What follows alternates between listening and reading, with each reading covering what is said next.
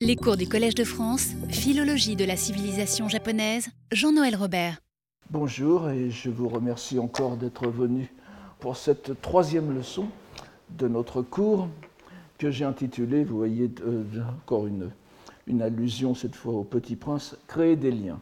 Vous allez tout de suite voir pourquoi, ce n'est pas très... Euh, je n'ai pas été chercher bien loin. Alors, après avoir à la leçon précédente tenté de mieux situer la notion de, shoku, shiki, ilo, n'est-ce pas les trois prononciations possibles, de, équivalent à la couleur, le visible, la sensualité, donc de situer cette notion dans l'histoire des langues chinoises et japonaises, tout en esquissant l'important remaniement idéologique apporté par le bouddhisme dans son évolution, dans l'évolution sémantique de ce terme, il serait bon aujourd'hui d'apporter d'aborder, toujours en préalable de la lecture du Grand Miroir des Voluptés, un autre concept fondamental de la langue japonaise, chinoise et bouddhique, celui de lien causal, qu'on prononce en japonais N, E, N, n'est-ce pas euh, Et euh, dont je vous donne ici les différentes lectures. Yuan en chinois. Alors, de, même que le terme de shoku, que le terme de shoku et les implications langagières qui en dérivent se sont intégrés en japonais par le truchement de la lecture-traduction, n'est-ce pas, le kundoku ilo. Ainsi, le mot n, euh, le, mot n diffuse en japonais les notions qu'il implique à travers ses diverses lectures explicatives ou phonétiques. Et comme pour ilo, bien plus même que pour ilo, ce sont les résonances bouddhiques du terme qui expliquent sa fortune en japonais. Une fortune qui ne se dément pas si l'on jette un bref coup d'œil sur la langue et les coutumes d'aujourd'hui. Il y a tout d'abord les proverbes, qui charrient encore de vieilles croyances et conservent d'anciennes habitudes de langue, qui sont peut-être sur le point de se, diluer dans l'oubli à présent. Euh, depuis, on peut dire que depuis une trentaine d'années, le, patrimoine langagier du japonais disparaît à, vue d'œil, les, proverbes, les, citations, toutes ces structures euh, implantées dans le langage depuis, depuis très longtemps, à, travers l'éducation euh, sino-japonaise, tout cela disparaît. Mais nous avons ce, proverbe est encore relativement euh, connu, euh, et vous le verrez d'ailleurs la, semaine prochaine. c'est pour ça que je vous prie de le garder en mémoire. alors, il y a plusieurs versions, n'est-ce pas? On dit Sode Aumo Tasho Noen, ou bien Sode Aumo Tasho Noen. Et vous voyez que le caractère ta de Tacho peut s'écrire de deux façons. Alors on peut le traduire euh, entre autres par que deux manches se frôlent, lien d'une autre existence. Euh, je, donne une traduction minimale, minimale, mais vous voyez que, alors, euh, que des manches se frôlent. Tacho Noen, c'est soit un lien pour une autre existence ou pour de nombreuses existences. Et cela, alors euh, on peut se dire, euh, donc deux personnes se croisent dans la rue, en général un homme et une femme dont le kimono, euh, dont les manches du kimono se frôlent, eh bien c'est un, lien pour d'autres existences ou pour de, nombreuses existences, mais qui peuvent être dans le passé et dans l'avenir, n'est-ce pas? C'est-à-dire, si vous vous frôlez, euh, comme nous le verrons la semaine prochaine, dans, un temple, c'est parce que vous êtes rencontrés dans des existences antérieures, ou bien le fait que vous frôliez pour la première fois dans cette existence, ça sera un lien pour des existences postérieures, n'est-ce pas? Donc c'est ouvert, encore une fois, sur l'idéologie des trois temps qui est véhiculée par le bouddhisme. Donc ce, proverbe, et vous voyez, tachono, n, n le, dernier mot, c'est bien ça, un lien, un lien karmique, comme traduit parfois. Donc voilà, le, simple fait de se frôler, c'est un lien constitutif pour, pour les, vos, vos renaissances. Il y a aussi les menus métaphores du quotidien qui peuvent reposer sur ces jeux de mots que l'on affectionne d'autant plus au Japon qu'ils naissent de façon presque spontanée comme le symbole des pièces de 5 yens. Je, l'ai mis plus tard dans, mon PowerPoint, vous verrez ça. Les pièces de 5 yens, n'est-ce pas En japonais, donc, goen, les, 5 yens, qui est homophone de goen, go avec le o, le, go qui est le suffixe honorifique, comme o, n'est-ce pas Donc un lien auguste, un lien à respecter, un lien respectable. Et goen, donc, euh, ça veut dire à la fois 5 yens, ce sont ces petites pièces trouées que l'on a encore au Japon et qui deviennent des porte-bonheur. On les, on, les, on les, garde souvent parce qu'elles constituent un lien. Alors, évidemment, dans, dans le japonais moderne, c'est un lien avec la fortune, n'est-ce pas, la, la, fortune matérielle, donc les, les espèces, n'est-ce pas Et euh, ça peut être aussi une pièce de Goen en souvenir de, de, quelqu'un. Nous nous reverrons avec cette pièce de, de 5 n'est-ce pas euh, cette dévalorisation du vocabulaire, n'est-ce pas, du N dont je vais vous exposer les différents sens maintenant et le sens actuel, c'est un phénomène bien connu, mais nous verrons que c'est une question euh, synchronique et, et, non diachronique, puisqu'elle est euh, déjà bien présente aussi à l'époque qui nous intéresse. cette dévaluation euh, euh, n'est pas seulement historique, elle est simplement, comme vous le savez déjà, le, japonais, euh, dans le japonais plus que dans d'autres langues de, occidentales, vous avez toujours, vous, vous parlez quasiment à deux niveaux, surtout dans, la, surtout dans, les, dans, dans, dans ces, ces langues littéraires. Si j'attire dès à présent, donc, dans, dans, ce cours, l'attention sur ce terme, c'est que nous allons voir qu'il constitue dans le, grand miroir des voluptés, plus qu'un thème, un véritable moteur de la narration. On pourra me faire remarquer que ce thème ne, se, ne concerne pas seulement Saikaku, et qu'il est omniprésent dans le roman japonais.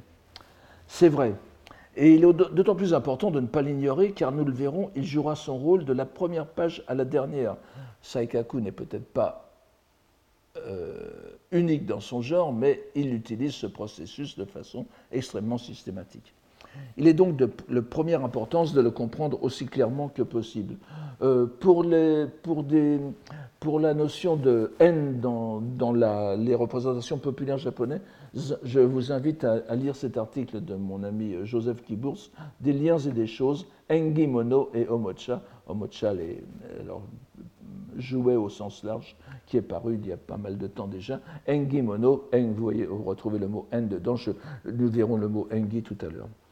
Pour cela, donc, nous devons, nous devons nous livrer à un bref tour d'horizon historique qui nous fera passer, comme à la leçon précédente, par les trois étapes, les mêmes trois étapes, puisque l'évolution de la langue japonaise est, par sa constitution même, vous le savez suffisamment maintenant, située dans ce triple cadre.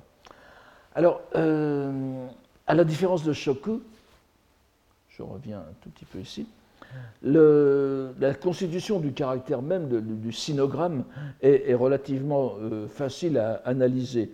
Il est composé d'une clé sémantique à gauche, c'est la, la, clé de la, la soie, et d'une partie phonétique, et la partie phonétique que l'on reconstitue, enfin, qui, qui, correspond à peu près à Yuan, euh, semble dès l'origine avoir le sens euh, de bord ou d'extrémité.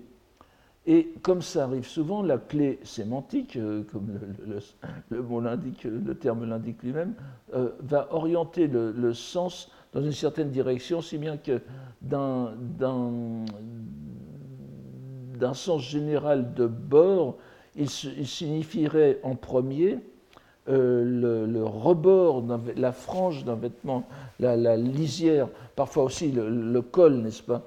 Euh, qui se lit edi aussi en japonais, ou plus généralement fuchi, donc le, bord, tout ce qui, tout ce qui est l'extrémité d'un vêtement. Ce sens ne concerne pas seulement les vêtements, il peut s'appliquer aussi, alors malgré la clé sémantique, au rebord de tout objet, ainsi, la corniche de bois qui longe la maison japonaise, euh, que vous avez tous vu dans les films japonais qui, sont, euh, qui se situent dans des, dans des familles ou des maisons à l'ancienne, vous avez donc le, ce qu'on traduit parfois par la terrasse, la véranda, le déambulatoire, si vous voulez, la, petite terrasse de bois donc, qui, longe, qui longe le corps de la maison et sur laquelle s'ouvre souvent le, le, le, le, salon. Ça s'appelle donc engawa, engawa ou euh, un, mot un peu redondant, pardon, puisque N veut dire, euh, euh, signifie le, bord, le rebord, et Kawa le, côté, n'est-ce pas? C'est le, côté du rebord, ou, le rebord du côté, si vous voulez. Et N, d'ailleurs, peut garder en composition même ce sens de Engawa, n'est-ce pas? Et nous le verrons très bientôt dans le roman même de, dans le roman de Saikaku qui nous intéresse cette année. Alors nous avons déjà souvent vu la capacité qu'a tout mot chinois d'assurer plusieurs fonctions grammaticales, vous le savez. Donc n'importe quel caractère chinois classique que l'on considère par l'habitude de la langue comme un nom, par exemple, peut, être, euh, peut se transformer, peut avoir une fonction verbale. Par exemple, ce qu'on lirait en japonais, en lecture sino-japonaise, kun, le souverain, si, si, vous mettez, ça veut dire la plupart du temps le, souverain, mais si vous mettez un objet après, un, un complément d'objet, un pronom personnel, un nom de personne, ça voudra dire traiter quelqu'un en souverain. Alors, donc si le caractère n est le plus souvent utilisé en fonction nominale, il peut tout aussi bien se transformer en verbe, en verbe selon sa place dans la phrase je ne pense pas qu'il y ait lieu euh, de parler en ce cas d'emprunt phonétique, comme le prétendent certains dictionnaires. Oui, on, voudrait dire que euh, donc on prend yuan et puis on le reprend dans un sens verbal, mais euh, en faisant en, comme rébus, si vous voulez, comme par homophonie avec, un, un, autre terme. Mais ici, il me semble que c'est une évolution tout à fait normale à partir du sens nominal. Il n'y a pas lieu de penser à un emprunt phonétique alors, en sens verbal, il se lit souvent en japonais yoru, qui peut se comprendre aussi euh, littéralement, n'est-ce pas, comme suivre le bord, c'est-à-dire à partir de bord, border quelque chose, donc c'est suivre le, bord, aborder aussi, être en contact avec, se, se rapporter à quelque chose. Et gardons donc ce sens à l'esprit quand nous reverrons plus tard le, mot euh, n'est-ce pas? Puisque c'est, euh, si Ilo constitue le complément d'objet de Yuan, nous allons avoir encore une, expression euh, utile à, connaître. Mais on peut aussi l'utiliser dans un sens très concret, progresser le long de quelque chose comme d'une branche. Et on le lira souvent en japonais, enfin souvent, euh, alors relativement souvent, yojiru, qui veut dire grimper. Et je vous, donne ici comme, exemple tout à fait typique cette, euh, euh, expression qui est devenue proverbiale, mais qui est tirée de, de Mencius, que nous avons vu encore la dernière fois. Comme je vous le dis, je vous donne toujours des exemples qui, font partie de ce que j'appellerais la grosse artillerie pédagogique japonaise, c'est-à-dire dans, des textes que la plupart des Japonais qui avaient suivi un cursus euh, dans, une école, dans une école de temple, comme on disait autrefois, Telagoya, n'est-ce pas C'est-à-dire ces petites écoles privées où l'on mettait les, enfants, qui étaient relativement répandues au, Japon. Euh, donc, voilà, ce, sont des choses que l'on que l'on connaissait euh, même comme proverbe, même quand on n'avait pas lu Mencius. Et c'est Nao kini yojite uo motomuru na gotoki nari, c'est comme si on grimpait, on allait chercher des poissons dans, dans, les arbres, n'est-ce pas, de faire quelque chose qui ne sert, qui ne sert à rien. Et vous voyez que le, le, mot n, celui-ci, yojiru, dans le sens grimper, grimper en, suivant les branches, n'est-ce pas, donc en grimpant à l'arbre. Ce sens dynamique d'abordage ou de prise de contact jouera un grand rôle dans le chinois bouddhique. Mais c'est sans doute ce, sens verbal qui est à la base d'une nuance importante de haine. À partir du sens d'être en contact, physiquement ou logiquement, être contigu, s'est établi le sens de rapport, comme dans être en rapport avec, et donc de relation, et même parfois relation de parenté, comme nous avons dans ce, terme qui se trouve dans, dans le Genji Monogatari, yukari mutsubi, c'est-à-dire le mariage entre proches. Mutsubi euh, désignant l'harmonie conjugale, Yukari avec un parent. Encore, c'est donc une, lecture, c'est une des lectures possibles de N, Je vous redonne ici brièvement les différentes lectures japonaises. Vous voyez, il y en a, il y en a pas mal. Euh, Heri, Fuchi, Enishi, Yukari, Yosuga, Chinami et Yoru. Donc Yukari est sans doute la lecture dans, dans le sens qui nous intéresse euh, ici la plus, la plus commune. Je reviens sur Enishi dans un instant. Donc vous voyez yukari au sens de relation de parenté que nous retrouvons souvent. Les, diverses nuances de ce sens principal sont exprimées dans les différentes lectures explicatives japonaises du caractère, comme je viens de vous le dire, et je reviens dessus brièvement, donc avant de, de, revenir un peu plus tard euh, longuement. Le, nous avons vu Heri et Fuchi au sens concret, et vous, alors au sens de, relation qui nous intéresse davantage maintenant, on commence par Enishi. Alors vous voyez que Enishi, euh, en réalité, c'est une de ces une de ces, euh, je dirais, de ces contrefaçons japonaises. Euh, on a l'impression que c'est un mot japonais, il, résonne parfaitement japonais, mais comme vous le voyez d'un coup d'œil, surtout en, alphabétique, n'est-ce pas, euh, les, deux premières lettres, ce sont les lettres de N. Enishi n'est qu'une japonisation, une, une, intégration dans la langue japonaise en lui donnant un aspect de Yamato Kotoba, de, de nom japonais, à l'expression chinoise, au kango n, et qui était déjà à date ancienne, je ne, reviens pas sur les raisons euh, phonétiques et, d'écriture qui, qui, ont mené à ça, et euh, ça, se prononçait souvent eni, n'est-ce pas? Et avec l'adjonction du suffixe shi, nous avons donc enishi, un suffixe intensif, euh, c'est donc la simple adaptation du terme chinois avec toutes les nuances du terme chinois d'origine et que nous trouvons aussi dans les, poèmes, dans les. Ce qui est important, n'est-ce pas La fonction principale de ces mots, euh, de ces termes chinois japonisés, c'est de les intégrer dans des, poèmes. Alors la lecture euh, explicative la plus courante, c'est yukari, comme je viens de le dire, que, qui est certainement formée alors là, je ne vais pas me risquer dans l'étymologie, mais il doit y avoir un rapport avec le mot yuka, à moins qu'il s'agisse d'un emploi. Yuka qui signifie le, parquet, plus spécialement la partie surélevée du plancher, du plancher sur lequel on peut dormir. Alors je ne me risquerai pas à tenter de suivre le lien sémantique justifiant cette lecture.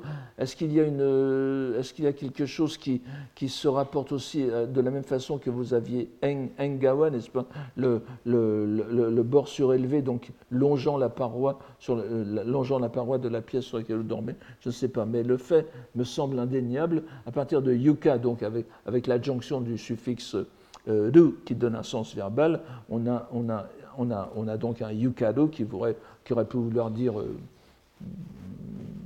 de la même façon longé, bordé, euh, euh, et puis le, déverbal cette fois de, de, qui est yukari, et qui reprend en japonais plus, plus pur encore que, que enishi, les, mêmes, les mêmes termes, les mêmes nuances que en.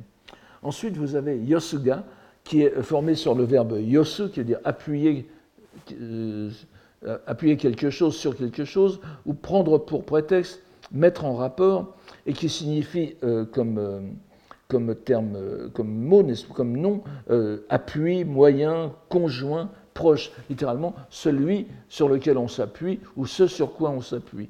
Donc, et c'est un sens assez proche de la dernière lecture, chinami, qui est le déverbal de, de chinamu, n'est-ce pas? Être en rapport avec, avoir un lien logique avec, être relié à, et on a encore en japonais moderne le, chinami ni, n'est-ce pas? Et ce qui est, ce qui est intéressant, c'est que vous avez ce, verbe chinami va s'écrire avec le caractère, le caractère japonais, le, caractère chinois in que vous avez ici en deuxième, le, premier caractère de la deuxième ligne, et qui, entre aussi dans la composition innen, vous voyez les deux, les deux caractères ensemble. Donc nous sommes vraiment dans une même famille de, de sémantiques. Alors certes, toutes ces lectures japonaises sont par force influencées par le bouddhisme, doctrine déjà diffusée dans toute la culture japonaise à l'époque où ce vocabulaire s'est constitué. Il est donc impossible de prétendre qu'elles en sont indépendantes du bouddhisme. Il semble d'ailleurs que même en chinois, le sens bouddhique de yuan soit perçu dans la langue courante, ce qui est relativement rare quand on compare avec le japonais, pas? Le, l'observation superficielle que je peux faire euh, montre que le, vocabulaire chinois est bien moins le vocabulaire enfin ou le vocabulaire chinois est bien moins imprégné de bouddhisme que le vocabulaire japonais. Les, termes bouddhiques sont plus les termes proprement bouddhiques sont plus séparés de la langue chinoise commune qu'en japonais. Mais même en chinois, donc ce sens bouddhique de yuan, ce sens de lien karmique, soit perçu dans la langue courante car à la différence de Shoku, euh, même les dictionnaires usuels du chinois moderne ne manquent pas de le relever. Alors venons-en donc, euh, au, sens bouddhique, plus spécifiquement bouddhique de haine. Car le terme est en japonais, pour une grande part aussi en chinois, profondément relié à la doctrine bouddhique et fait partie, comme Ido et Shoku que nous avons eu la semaine dernière, du vocabulaire fondamental de cette doctrine. souvent traduit par lien karmique. Alors je, vais, je, vais survoler tout cela parce que c'est un peu, et nous en avons déjà parlé, euh, la plupart de ceux qui s'intéressent au Japon le, connaissent ces, ces, ces, idées, mais je, ne fais que les résumer très, très brièvement. Donc, ce, lien karmique appartient en effet à la couche la plus profonde du bouddhisme ancien. Le dharma, la loi du Bouddha, étant fondé, comme chacun sait, sur le principe de causalité. C'est un principe qui s'analyse à, travers plusieurs termes fondamentaux, décrivant le processus que l'on traduit parfois par l'enchaînement causal ou la production causale, euh, engi en japonais, le premier mot de, la diapositive ici, correspondant à un sanskrit, je, vous épargne le pali, hein, pratitya samutpada, pas?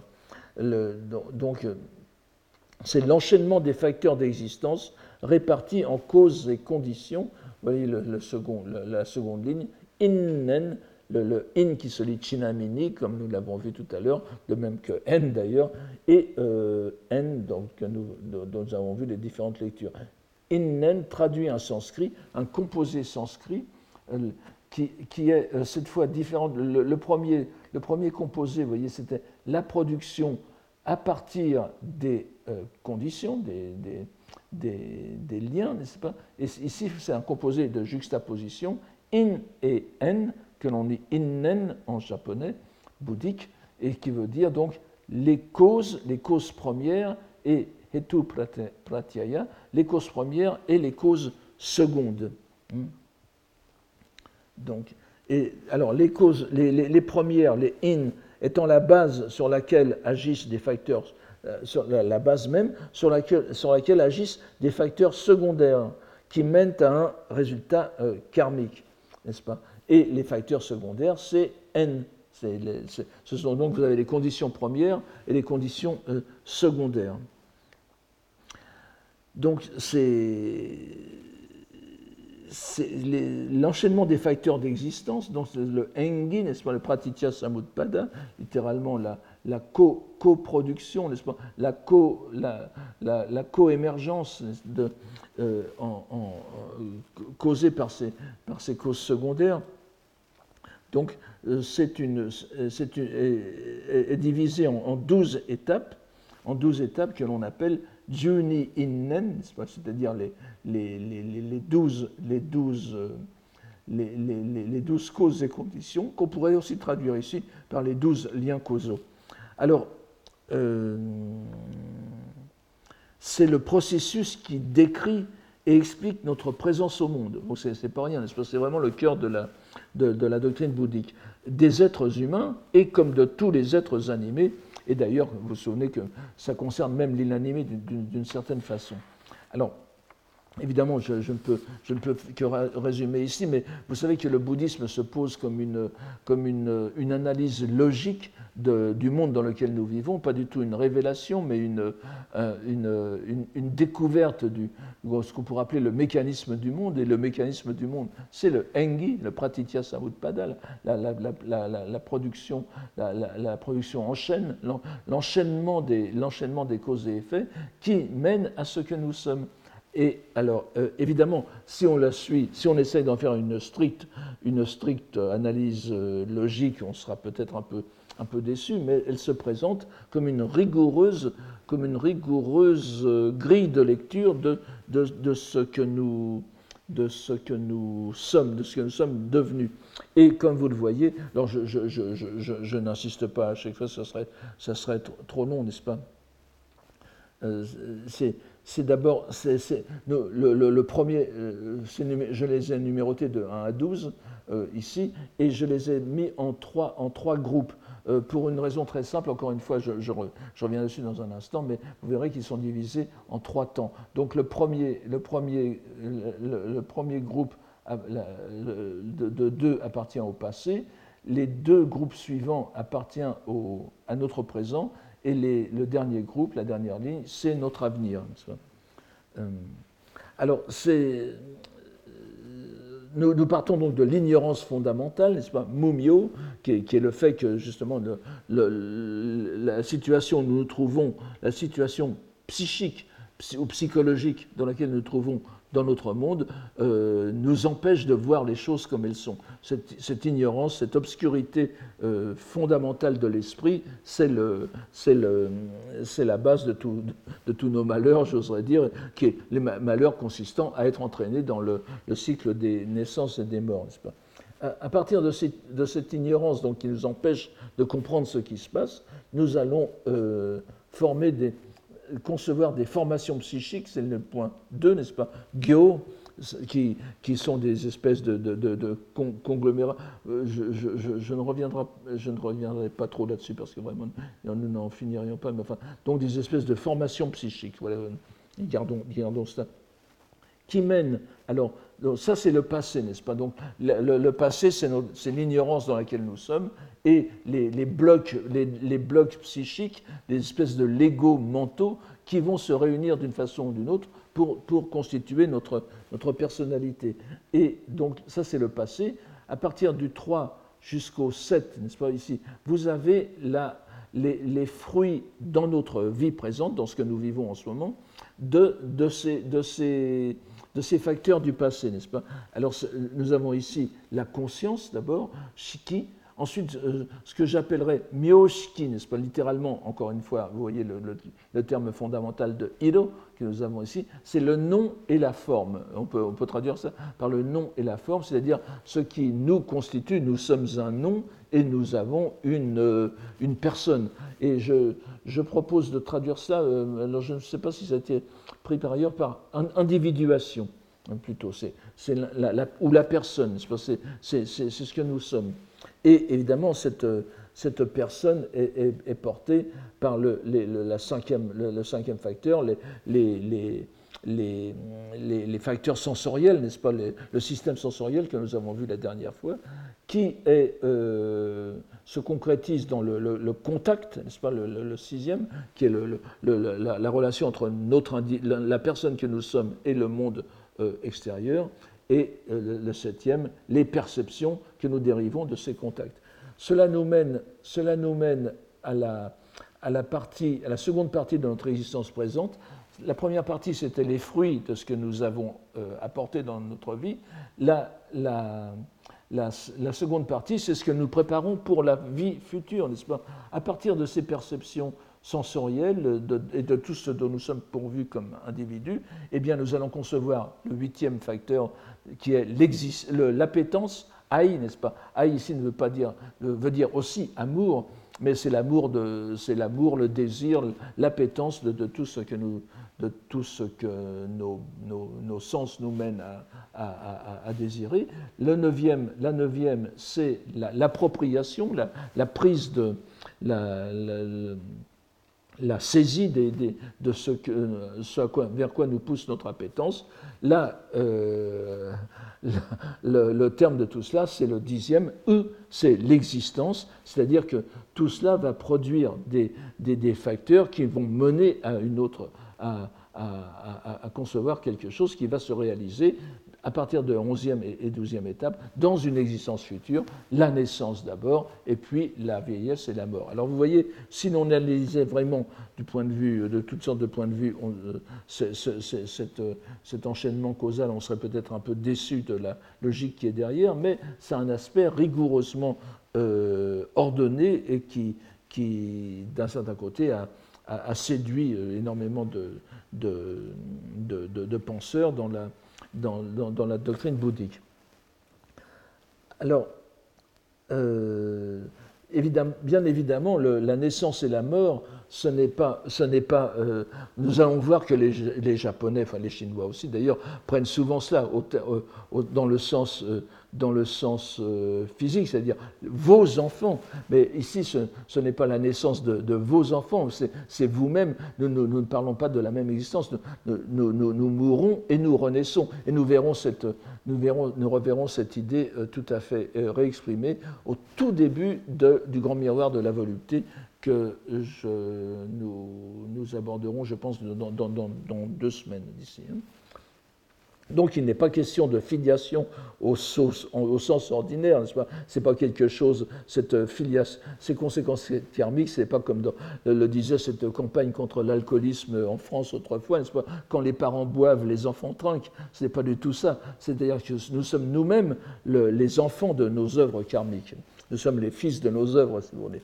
C'est pourquoi la relation de cause à effet a besoin de la division tritemporelle pour se réaliser. Et gardons cela à l'esprit pour notre Nidai Otoko, n'est-ce pas, pour le fils du libertin, pour notre grand miroir des voluptés, et j'aurai l'occasion d'y revenir. Mais nous pouvons comprendre que Saikaku, par la série, chronologique Ichidai, une première génération, Nidai, seconde génération, remet sous forme immédiatement lisible, perceptible par tout lecteur, en le transposant dans la filiation, justement, par presque un abus de langage, ce qui est en réalité un dogme bouddhique bien plus vaste. Cela nous rappelle bien sûr quelque chose. N'était-ce pas la démarche même que nous avions trouvée dans le Genji Monogatari, grâce à laquelle Murasaki Shikibu unifiait les deux parties de son roman? Vous savez que dans, le Genji Monogatari, la première partie, jusqu'au chapitre 40, concerne le prince lui-même, et après les, 14 derniers livres sont, euh, concernent sa filiation, justement mais en même temps, on voit bien que c'est une transposition sur le plan immédiatement compréhensible de cette idée de, lien karmique. Nous voyons donc le terme N au nœud de trois dogmes fondamentaux du bouddhisme. Innen, ce que j'ai mis ici, n'est-ce pas? Innen, Engi, Juni Engi. Reposant sur les originaux sanscrits Pratitya, Pratyaya. Et le, premier, le, le, pratitya étant une locution adverbiale signifiant à peu près euh, à cause de, par rapport à, comme on dirait de nos jours, ou bien euh, substantif comme réconfort, euh, consolation. Et le second est de sens très riche, mais ce qui signifie d'abord foi, confiance, assurance. un peu comme en anglais, on voit le, to rely on, n'est-ce pas C'est s'appuyer et avoir confiance en quelqu'un et ensuite seulement raison, cause, motif. Donc, ils sont, il est très proche dans ce sens, le N et le pratitya, est très proche de hetu. C'est, semble-t-il, la scolastique bouddhique qui les a bien distingués l'un de l'autre. Mais à partir de bonnes raisons étymologiques, parce qu'en sanskrit, le, mot hetu, qui veut dire la, cause, euh, la cause première, vient d'une racine hi, qui signifie mettre en mouvement, impulser.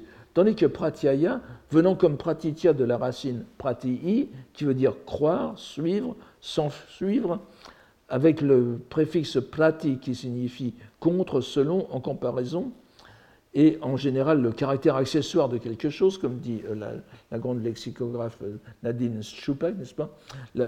C'est bien, donc on voit bien que hi, c'est la, cause impulsive, donc la, cause qui se suffit à elle-même en tant que cause, alors que pratyaya, c'est la cause accessoire qui s'appuie sur la, première.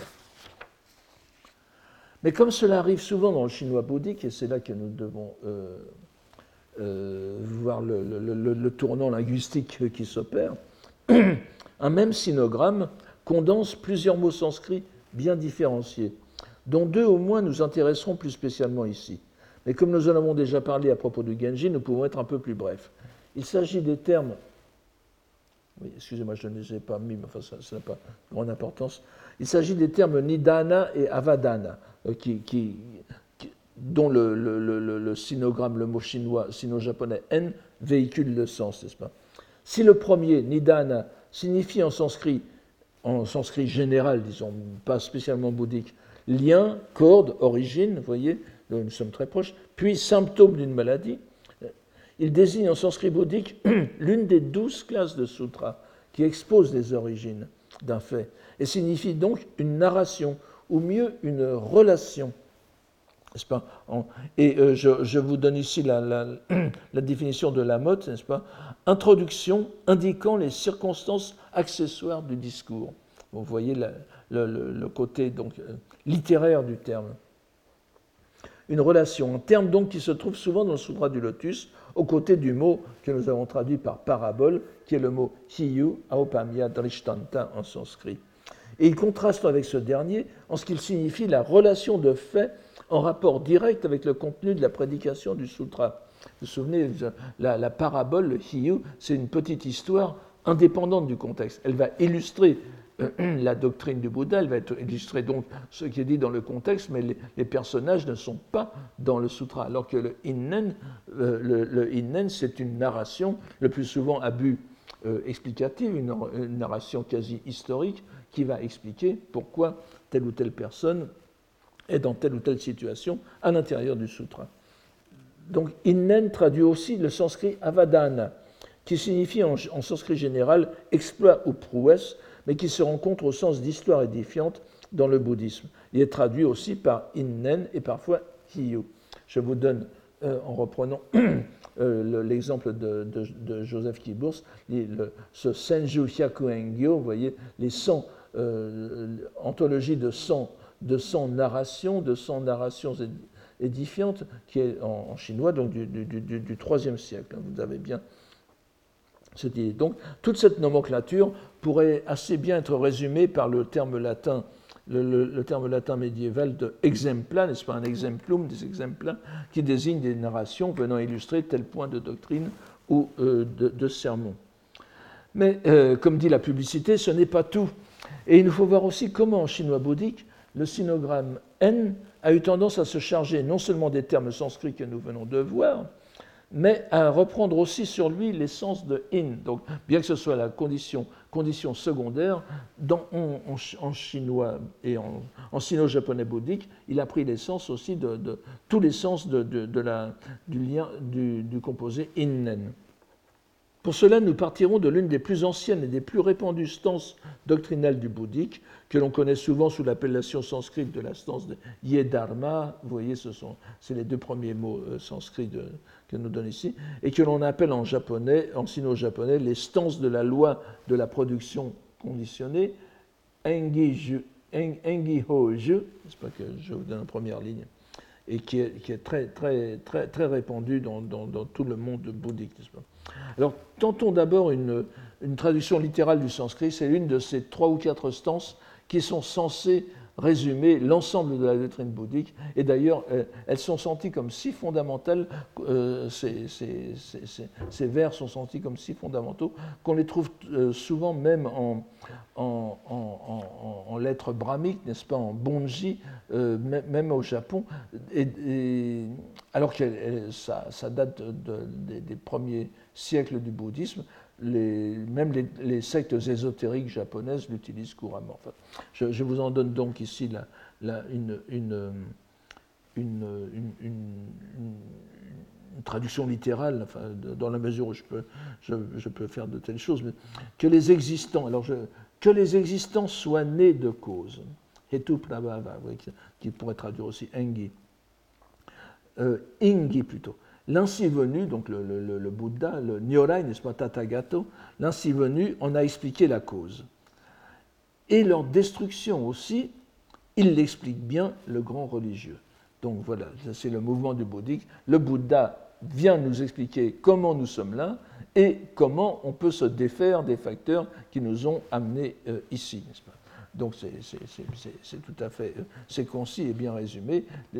Nous sommes là à cause de certaines causes, justement. Ces causes, il faut les désintégrer, niroda, et euh, c'est le, Bouddha qui est appelé ici par deux, de, façons différentes, Nyorai, n'est-ce pas, Tathagata, et Mahashramana, le grand religieux, Daishamon, n'est-ce pas? Alors, chacun peut voir que le mot pratyaya, donc le mot n, ne figure pas du tout dans ces vers, n'est-ce pas? Ni, prati, ni pratitya, ni pratyaya. Hmm? Donc le sanskrit ne parle que de hetu, les causes directes. Le chinois, lui, va ajouter à chaque fois, et même euh, au-delà, sans craindre la redondance, et condition après le mot hetu, n'est-ce pas, après le mot in. Il est en fait presque certain que les traducteurs ici, plutôt que de considérer le binôme innen comme énumératif, cause et condition, se laissaient plutôt aller à l'inertie terminologique et recouraient à ce composé comme signifiant simplement cause. Lorsqu'ils ont euh, utilisé ce, terme, le, mot innen était déjà suffisamment implanté dans le, dans le chinois bouddhique pour qu'il soit senti comme, comme étant, faisant un seul tout. Et je vous donne je vous, en donne un très bon exemple qui vient du, traité de la grande vertu de sagesse, c'est pas le Daichi Doron, euh, qui est attribué à Nagarjuna lui-même, le grand philosophe Nagarjuna, et surtout qui a été traduit en, en chinois bouddhique aux alentours de l'an 400 par l'illustre Kumarajiva, et qui est devenu quasiment plus que l'Abhidharma Kosha euh, euh, et d'autres contextes, qui est devenu l'encyclopédie bouddhique qui était, lue par les, moines savants, si vous voulez, dans, les monastères. Le Daichi Doron, c'est la somme, la somme générale du, bouddhisme. Et euh, nous, envoyons, ici donc, nous envoyons ici la, une, cause nous envoyons une traduction, et vous voyez qu'il y a un simple coup d'œil, même quand, on ignore le, chinois, vous voyez que le, composé innen, innen n'est-ce pas, euh, apparaît dans les trois, trois des quatre lignes. Hein. Donc le mot n apparaît par, par trois fois, alors qu'il n'est pas dans le, dans le sanskrit. Hein. Alors je vous en donne ici une petite traduction. Les existants naissant de causes et conditions, cette loi euh, c'est un peu compliqué syntaxiquement, mais je vous donne une, petite une, lecture qui n'engage pas, trop. Les existants naissant de causes et conditions, cette loi expose les causes et conditions. Que par cette loi où ces existants, causes et conditions viennent à l'épuisement, c'est ainsi que l'a dit le grand maître. Hmm? Alors donc, le, sanskrit ne parlait que de hetu, mais ici, à chaque fois, on retrouve euh, hetu pratyaya, n'est-ce pas? Innen, innen, innen. Et on peut, je, vous donne une autre version qui est assez euh, connue. Je, vous envoie aussi un, site que j'ai trouvé euh, qui est très intéressant, ce Nanda Online, où vous avez euh, sous, la forme Yedamma Hetu toutes les, toutes les versions chinoises de, de, de, ce, de, cette stance. Et je vous la donne ici, n'est-ce pas?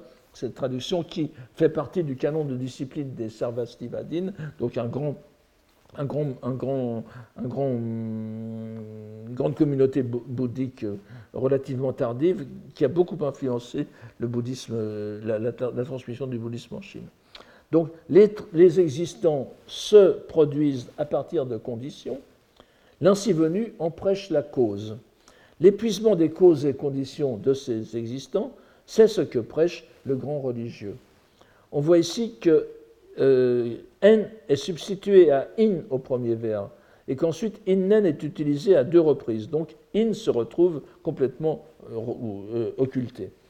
Il y a de nombreuses traductions chinoises de cette stance, dont certaines prennent bien garde à conserver in plutôt que n, mais nombreuses sont celles qui, malgré tout, réinsèrent ce second terme qui ne figure pas dans l'original.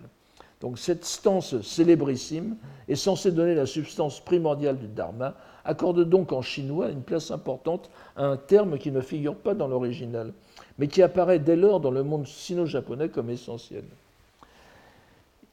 Il faut ici revenir sur le sens verbal du sinogramme N dans le bouddhisme sino-japonais. Il prend en effet dans ce contexte un sens qui correspond au sanskrit, à un mot sanskrit, je vais, et signifie euh, s'appuyer sur, saisir, un sens verbal tout à fait conforme à l'usage que nous avons illustré par Mencius et qui, mais qui est malgré tout un rapprochement qui ne se fait que par l'intermédiaire du chinois. Il signifie alors établir un contact avec un objet sensoriel, et plus spécialement désigne la prise de conscience, le surgissement de la pensée au contact de l'objet. De ce sens verbal dérive directement le composé objet, objet des sens.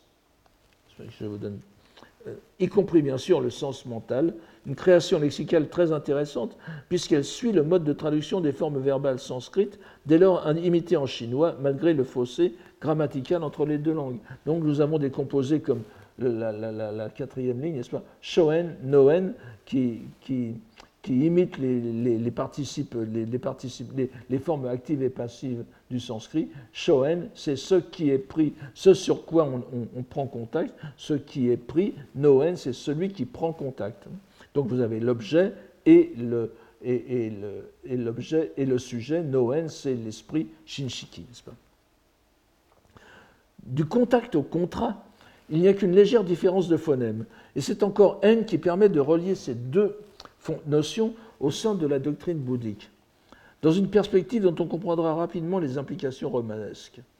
Dans le sens de lien, relation, N peut en effet désigner l'affinité particulière qui se découvre ou qui se crée entre deux personnes, ou entre le fidèle et un Bouddha ou un Bodhisattva. C'est bien évidemment un développement logique du sens de lien, certainement renforcé par le cadre bouddhique du champ sémantique. Mais nous allons voir qu'après ce passage par la dimension religieuse, cette même nuance va se retrouver active sur un plan bien plus mondain. Comme d'ordinaire, la bidimensionnalité de l'expression permettra au romancier de jouer sur les deux tableaux, en ramenant à la fin à l'une des deux dimensions, à la fin de sa narration, à l'une des deux dimensions, les indices parsemés au fil de l'œuvre et intelligibles a priori dans une seule, celle qui est évidemment la plus proche des lecteurs. toujours cette, cette lecture pas, bidimensionnelle. Le sens développé de lien en affinité se concrétise au mieux dans la locution verbale sino-japonaise que je vous donne ici, kechi-en, qui signifie littéralement nouer un lien, contracter une affinité. Euh, qu'on peut lire, qu'on peut lire euh, Enishi o Musubu, bien Yukari o Musubu. Et en japonais moderne, la plupart du temps, on dira En o Musubu, tout simplement. Cette locution exprime la décision d'entrer dans la voie bouddhique, n'est-ce pas? Nyudo, Michi en contractant une relation spéciale avec un Bouddha ou un Bodhisattva. Le plus souvent, il s'agit du Bouddha Amida, dont nous allons voir qu'il sera au centre d'expression liée à ce vocabulaire. On contraste donc cette affinité avec la loi bouddhique ou avec un homme, outre les Bouddhas ou Bodhisattvas. On contracte donc cette affinité avec la loi bouddhique, ou avec un, un, ou un moine, n'est-ce pas? Le pacte fonctionne dans les deux sens d'ailleurs, du Bouddha vers les êtres, mais aussi des êtres vers le Bouddha. La finalité, le but ultime de ce pacte est l'obtention de l'état de Bouddha, idée qui est souvent exprimée, elle aussi, par le simple verbe musubu. Je vous donne par exemple je vous donne par exemple comme exemple de ce musubu qui signifie, euh, par, un jeu de mots, par un encore une fois, euh, souvent utilisé, musubu veut dire aussi, le ketchi, donc veut dire aussi former, se former en fruit, donc à la fois euh, lié, contracté, se contracter en fruit. Hein? C'est un, poème tiré de, la centurie de n'est-ce pas? Vous, vous, le connaissez bien maintenant. Je vous donne simplement sa traduction. Quelle joie d'entendre qu'à n'en pas douter, fructifiera n'est-ce pas? Le germe d'éveiller sur la fleur de la loi. Et euh, vous voyez que les, jeunes mots sont, je, reviendrai dessus dans un instant.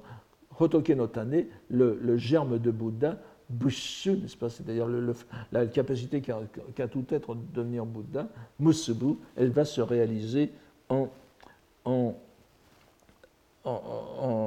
dans, l'état de Bouddha.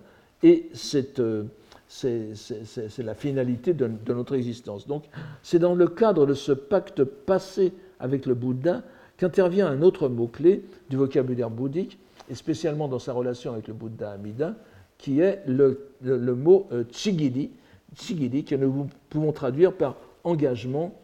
Euh, euh, vous, vous l'avez dans la dernière ligne ici, en, en, lettres latines, n'est-ce pas, en transcription. C'est donc l'engagement ou le serment. Et à l'origine même, on peut parler de contrat, n'est-ce pas À vrai dire, chigiri peut être même considéré comme synonyme de haine car nous le trouvons euh, employé dans des contextes tout à fait euh, voisins. Il a notamment le sens de lien contracté dans une vie antérieure que nous avons vu dans le proverbe Sode no Fudiao Mo, n'est-ce pas? Euh, je, vous, donne cette phrase qui vient du Genji Monogatari, la première, n'est-ce pas? Saki no yonimo onchigiri ya fukarikemu, n'est-ce pas? Dans dans, dès nos vies antérieures, ce, lien, ce lien que nous avons contracté, ce serment, euh, devait être profond. Alors, donc le, lien entre les deux est, substantiel et il est évident, même si l'on se réfère à ce poème qui se trouve dans, un, texte sur lequel je ne reviendrai pas parce que ça, nous emmènerait trop loin, le Yakuwa Wakashu, donc une anthologie qui date des environs de l'an 1500. Et, qui alors ce texte est consacré à l'incité de, de, conditions, n'est-ce pas? Voilà, oui, c'est celui que je vous donne ici. je vous donne la référence. Alors, Yamakawa no onaji o musubite mo nao asaka, chigiri. Et c'est sur les, les, les vous avez dans les, les, dix incités, vous avez l'incité de cause et l'incité de condition. C'est vous dire que ce sont des, des, des, termes tout à fait fondamentaux dans le bouddhisme. Et euh, voici ce que dit ce, ce, texte. Même si nous sommes liés en puisant au même courant d'un torrent de montagne, et Musubu, voyez, nous sommes liés Onajinagare au Musubite, nous sommes liés parce que Musubu veut dire donc euh, lier et aussi joindre les mains pour prendre de l'eau. Le, geste tout à fait, est tout à fait euh, éloquent ici. Nous savons que ce serment n'est pas sans profondeur.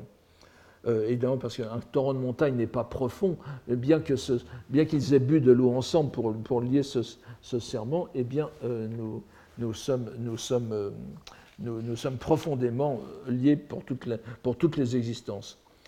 Si nous ne savions pas que ce poème illustre l'incité de condition, le Nyose N, il se lirait comme un poème d'amour, n'est-ce pas, où l'amant fait comprendre à l'autre la profondeur de son amour. Mais bien qu'illustrant le N qui fait complément à in, ce poème fait volontairement glisser le sens de condition secondaire vers celui de relation avec un Bouddha. Vous voyez que normalement il devrait illustrer N dans le sens de condition, mais il l'illustre dans le sens de relation ici. Et le raisonnement implicite est très révélateur. La cause principale, in, ou hetu, est le germe de Bouddha, comme nous avons vu tout à l'heure, le Hotoke dont parle Jien dans son poème, qui va mûrir sur la fleur de la loi. Et ici, la cause secondaire, N, est assimilée à la relation, Chigiri, n'est-ce pas, instaurée entre le fidèle et le Bouddha, comparable à une relation amoureuse où l'on échange des serments. Et Chigiri, toujours euh, euh, euh, au sens de serment amoureux, va être utilisé et réutilisé chez Saikaku. La synonymie entre Yukari et Chigiri est, comme souvent, excellemment illustrée par notre JN, encore une fois, grâce à la juxtaposition indéniable qu'il fait entre la lettre du lotus chinois et son interprétation poétique en effet, lorsqu'on trouve un, texte, un terme chinois, sino-japonais, et le poème qui va avec en dessous, on peut, tout de suite avoir une, claire conscience que le poète euh, entendait bien euh, ce terme japonais comme traduction ou comme lié au terme sino-japonais. Et je vous, dis, je, vous donne ce poème qu'on lit euh, dans, la centurie de, de au chapitre 16, n'est-ce pas, sur la, cité fantasmagorique, sous la citation du lotus qui est donnée ici, n'est-ce pas, euh, qui, qui grâce à ces relations originelles, je vous expose à présent le sutra du lotus. Hmm. Et voilà, voilà.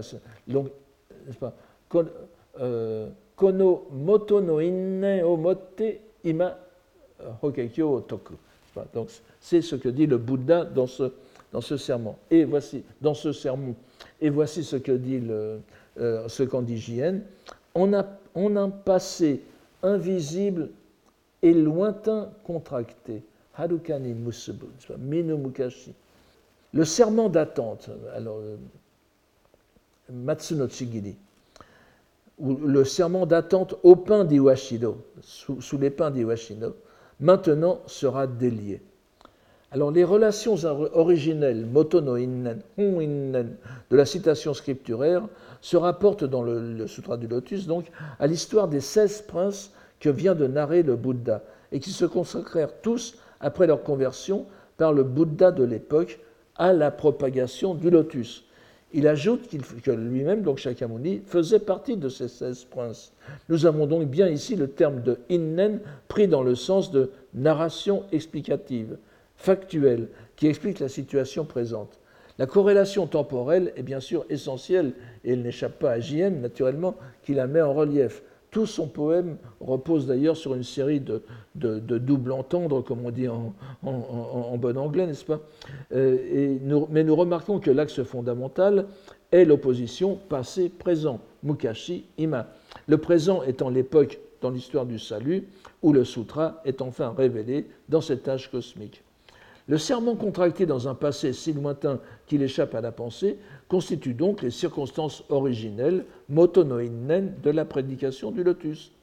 Remarquons en passant les jeux de mots habituels, pour ainsi dire, mais profondément signifiants dans le contexte bouddhique, de matsu, n'est-ce pas, qui veut dire à la, fin, à la fois le pain, l'arbre, le, pain, n'est-ce pas, et la tente, et qui exprime le désir angoissé des foules égarées d'entendre enfin la vérité, sur Iwashido, n'est-ce pas, le, site poétique bien connu, qui est euh, perçu comme formé sur la forme verbale Iwaji, on ne dira pas, euh, c'est un jeu de mots toujours, n'est-ce pas, s'opposant au verbe final tokuramu, qui, signifie justement on va dire, on prêchera, mais qui veut dire aussi on délira, c'est délié. C'est-à-dire que la prédication du Sutra du Lotus, Toku, est la réalisation, le dénouement du serment contracté en un passé inimaginable. Ce poème, comme toujours d'une subtilité scolastique éblouissante et bien typique de J.N., quand bien même euh, on le trouverait effectivement euh, un, reproche qu'on a souvent fait à J.N., n'est-ce pas, d'être d'écoute poy, c'est-à-dire qu'il est un peu trop raisonneur pour être un vrai poème, un vrai poète, euh, mais, évidemment, c'est un Shakyoka, n'est-ce pas, un poème religieux, bouddhique, donc on ne peut pas lui reprocher de, faire ça. Ce, poème donc pose de façon irréfutable l'équivalence de Innen et de Chigiri, en mettant en relief qu'il s'agit en définitive de la même chose, les conditions accessoires, comme disait Lamotte, et malgré tout indispensables à l'accomplissement de la voie bouddhique. Il nous faut encore aborder la, voie, la mise en œuvre littéraire du terme yukari et sa connexion avec le mot murasaki. Donc yukari, le lien, et murasaki, à la fois la plante, le grémil, qui, donne la couleur euh, mauve ou pourpre, n'est-ce pas? Donc deux termes qui jouent un rôle constant dans la littérature japonaise depuis l'époque de Heian et que nous retrouverons jusque chez Saikaku. Ici encore, il nous faut considérer ces deux mots dans l'entrelac de leur connexion en particulier avec le terme primordial de Ido, vu la leçon dernière. Il faut sans doute partir d'un poème anonyme, le numéro 867 du Kokinshu, n'est-ce pas la première grande anthologie impériale, que je vous donne ici, que je n'ai pas le temps de lire, mais vous pouvez le lire sur l'écran, à cause d'un seul grémil, n'est-ce pas euh, euh, Murasaki no Shitomoto. les herbes de, de, Musashino, toutes tant qu'elles sont, je les, contemple avec émotion. Cette plante, le grémil, a une couleur liée à la fois à la plus haute noblesse, donne une couleur à partir de sa racine, n'est-ce pas? La racine qu'on utilise pour, comme, teinture, qui est liée à la plus haute noblesse, à la dignité impériale, bien sûr, et qui, sont les seules habilités à porter, à porter des, habits de, cette couleur que je traduis souvent par pourpre en référence à la, c'est à peu près le même plan euh, en, Occident, et, réservé aussi au, rang de la hiérarchie religieuse. Donc la symbolique politico-religieuse est évidente, mais dans ce poème de Kokinshu, c'est la métaphore amoureuse qui prime, laissant entendre que le spectacle de la fleur de grémil dans la plaine de Musashi a tant imprégné l'esprit de l'amant qu'il le transpose sur toutes les autres plantes. C'est-à-dire, vous êtes amoureux d'une femme en l'espèce, et vous êtes amoureux de toutes les autres. Le sens de ce premier poème est renforcé par le poème qui le suit immédiatement, 868, et qui est attribué cette fois à Adiwara no Narihira, euh, qui est le héros du, enfin, euh, dont on pense qu'il est le héros du Semonogatari et qui est un, coureur de jupons invétéré, n'est-ce pas? Nous sommes toujours dans la même, atmosphère. Et euh, voici ce, que dit ce, ce poème. Qu'enfoncent les couleurs du grémil? Aussi loin que l'on regarde, les plantes de la plaine ne se distinguent plus. C'est la même idée, n'est-ce pas Votre amour, l'amour, l'amour se projette sur, sur, tous les autres et, et, sur tout ce que l'on voit, n'est-ce pas? Tout, tout ce peut se rapporter à votre amour ou toutes les autres personnes peuvent devenir en quelque sorte les porteurs de, votre amour. Donc ce, ce prototype de la notion de cristallisation amoureuse a trouvé comme de bien entendu une application dans la poésie bouddhique. Et nous en trouverons une admirable dans ce poème qui est certes tardif, mais que je résiste pas au plaisir de, vous donner, de Leze Tamemasa, qui est mort en 1417, et qui résume bien la doctrine de l'incité d'aspect. Et c'est là que nous faisons le lien entre Ilo et, et, et, N, n'est-ce pas? Puisque l'incité d'aspect, Nyose So, c'est la première des dix incités. Alors, il mérite d'autant plus d'être cité qu'il reprend un poème sur, le même, sur la même incité de l'illustre Teika, que je, n'ai pas le temps de, le voir ici. Donc, c'est un poème qui est fait à partir d'un autre poème, un Honkadori en quelque sorte. nous citerons, alors je, cite avec, avec une, variante, je n'entrerai pas dans les détails, mais donc je, vous, donne, je vous donne ici ce, ce texte avec, avec allusion à quelques variantes. Euh, je, donne les variantes du Yakuwa Wakashu. Sans plus de traces, en les nuages désertés, telle qu'elle est se manifeste la couleur du lien. Je, dois vous épargner les, arguments philologiques pour lesquels je choisis cette lecture. Le sans plus de traces, qui est repris du poème de Teika, ne peut convenir qu'à Munashiki, donc qui est ici, n'est-ce pas? Les nuages désertés doivent disparu toute trace du Bouddha, n'en laissant que plus de place pour la manifestation du lien, du lien sans doute avec le Bouddha Amida, qui promet une future rencontre. L'incité d'aspect, donc le, le nyose, nyose so, et vous voyez que vous avez.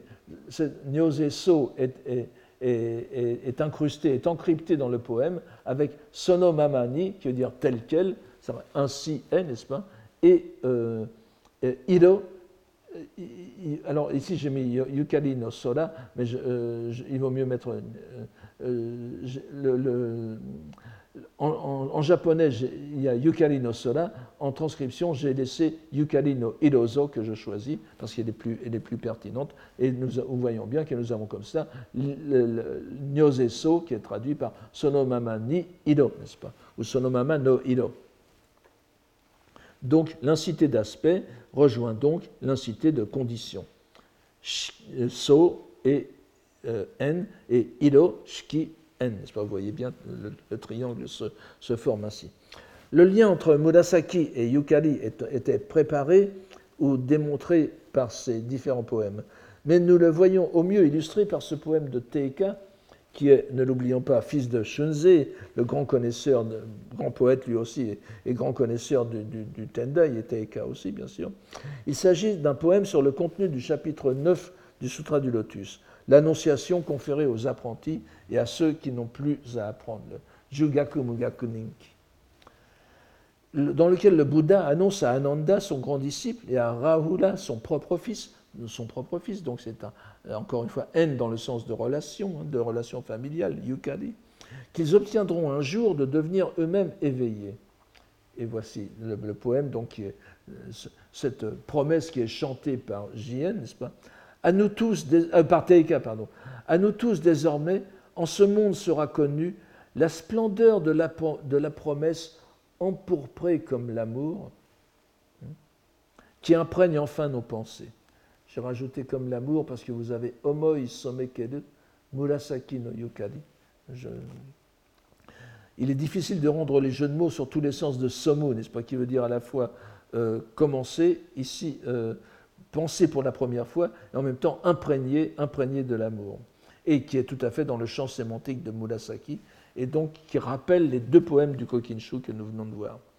Nous pouvons donc suivre l'évolution du mot Murasaki du sens amoureux tel qu'il apparaît dans le Kokinshu, jusqu'à son apothéose, pour ainsi dire, comme symbole de la couleur, du visible, d'une part, donc du phénoménal, mais aussi comme symbole, nous en avons déjà suffisamment parlé dans notre cours sur le Genji, je ne vais pas y revenir, du Bouddha Amida, et spécialement de sa venue au devant du mourant sur les nuées empourprées, Murasaki no Kumo, n'est-ce pas le, c'est encore quelque chose que nous allons retrouver dans le chez Saikaku la, scène où le Bouddha Amida, arrivant sur ces nuées violettes, mauves, pourpres, avec toute sa suite, va, au-devant du, mourant. Et nous voyons ainsi comment se prolonge, à travers cette association, le réseau sémantique entre En, Yukari, Shigiri et Murasaki. La plupart des poèmes que nous avons cités illustrent un aspect ou un autre de cette association, au point que Murasaki puisse signifier à lui seul Yukari ou Shigiri. Je pense que tout le monde voit vers où nous mène ce lien de Murasaki à Murasaki Shikibu, l'auteur donc l'autoresse du Genji Monogatari, il n'y a qu'un pas à faire. On se souviendra que la romancière doit, son, nom, semble-t-il, à sa propre création, au personnage de, de Wakamurasaki, jeune Grémil, qui est sans doute la protagoniste la plus émouvante du roman. Que ce soit Teika qui utilise la locution Murasaki no Yukari en dehors du contexte du Genji n'est pas sans intérêt, alors que c'est lui qui est à l'origine, Teika, n'est-ce pas, de la diffusion de la vulgate de l'œuvre de l'édition, l'édition la plus répandue du Genji, du Genji Monogatari, telle qu'elle s'imposera dans toute l'histoire du Japon. On se rappellera aussi l'expression visuelle concrète de cette superposition des dimensions sémantiques dans le No Genji Kuyo, l'offrande funéraire au Genji, où le fantôme de la romancière réapparaît dans la dernière scène, dans toute la splendeur empourprée que son nom annonce. Ainsi, cette splendeur de la promesse, qui dans le poème de Teika est en toute bonne logique liée à l'annonce de l'obtention future de l'état de, de Bouddha, réalise pour ainsi dire une plénitude sémantique de l'association des deux termes dans un contexte bouddhique parfaitement délimité par la citation scripturaire.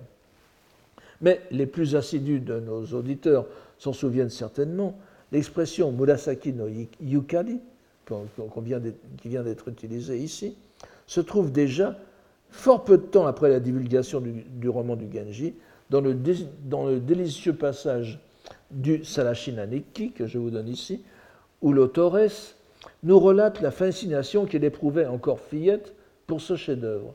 Je me contente de vous traduire ce, ce, passage que nous avons déjà vu, n'est-ce pas? Tandis que je me morfondais ainsi, en raison du chagrin causé par la mort de sa nourrice, n'est-ce pas?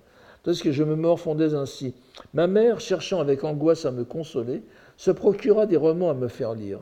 Et certes, je m'en trouvais naturellement bien consolé.